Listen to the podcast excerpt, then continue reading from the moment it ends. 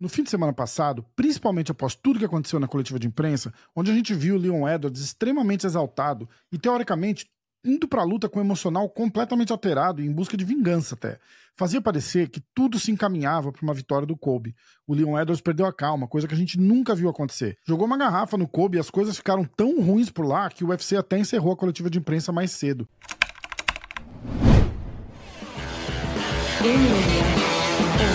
Depois disso, a gente ficou sabendo que o Edwards estava chorando nos bastidores, completamente abalado emocionalmente.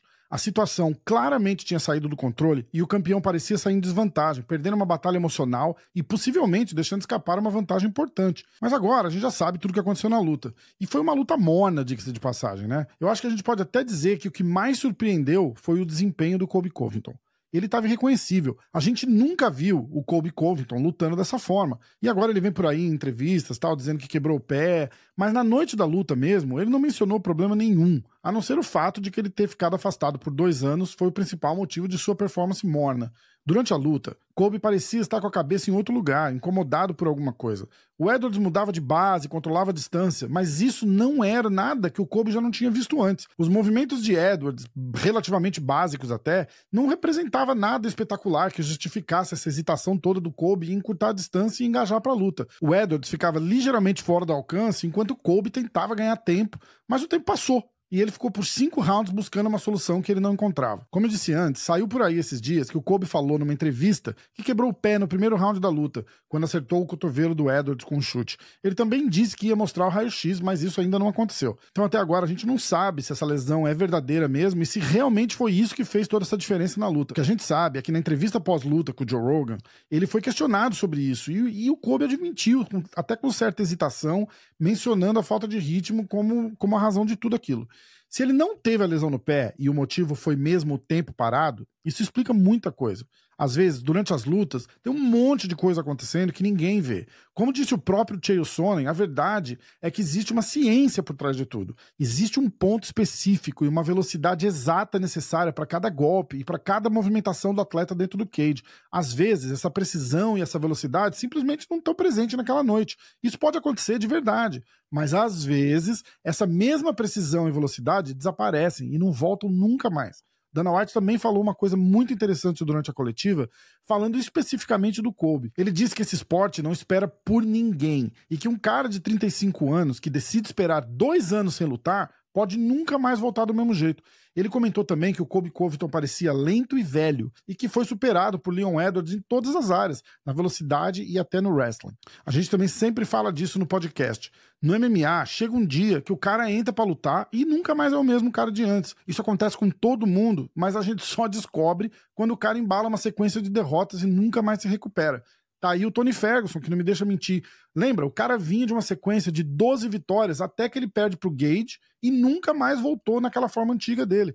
Se vocês lembram, ele estava com uma luta marcada com o Khabib pro dia 18 de abril de 2020. Essa foi a quinta vez que essa luta tinha sido marcada e cancelada. Dessa vez, o motivo era o começo da pandemia, que impediu o Khabib de deixar a Rússia. Aí o Ferguson resolveu fazer um corte de peso simbólico no dia que aquela luta era para acontecer, no dia da pesagem oficial daquela luta que já estava cancelada com o Khabib. Aí, pouco menos de um mês depois, ele faz o novo corte de peso, só que dessa vez era oficial e para a luta que estava valendo a disputa do cinturão interino dos leves contra o Justin Gage. Esse era o UFC 249 que aconteceu dia 9 de maio de 2020. Final dessa história vocês lembram, né? O Tony levou uma surra histórica e nunca mais voltou igual. Ele tá embalando até agora sete derrotas seguidas e uma possível demissão, até uma aposentadoria aí que pode ser anunciada a qualquer momento.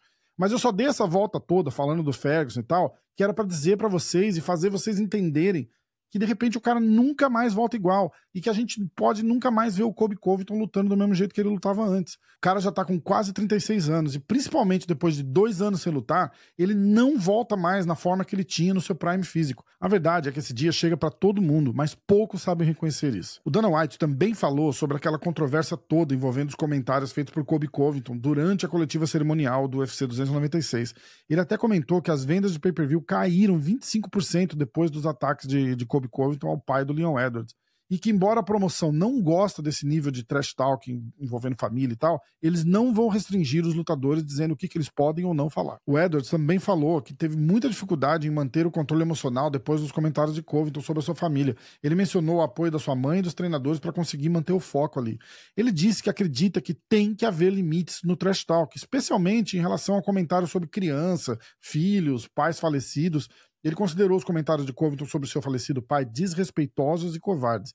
Ele falou que essa foi uma das lutas mais emocionais que ele teve que fazer na vida. Se você por um acaso perdeu as notícias e não estava acompanhando e não sabe o que aconteceu, o Kobe Covington fez um comentário chocante sobre o falecido pai do Leon Edwards, dizendo que na, durante a luta ele ia levar, arrastar o Edwards para as profundezas de vocês sabem aonde, e que quando chegassem lá, eles iam dar um oi pro pai do Edwards que tinha falecido. Durante a, essa mesma coletiva, o Colby Covington explicou os limites que ele estabelece para si mesmo em relação ao trash talk. Ele falou que ele nunca abordaria temas como racismo ou religião, mas que ele se sente confortável expondo verdades que ele considera necessárias.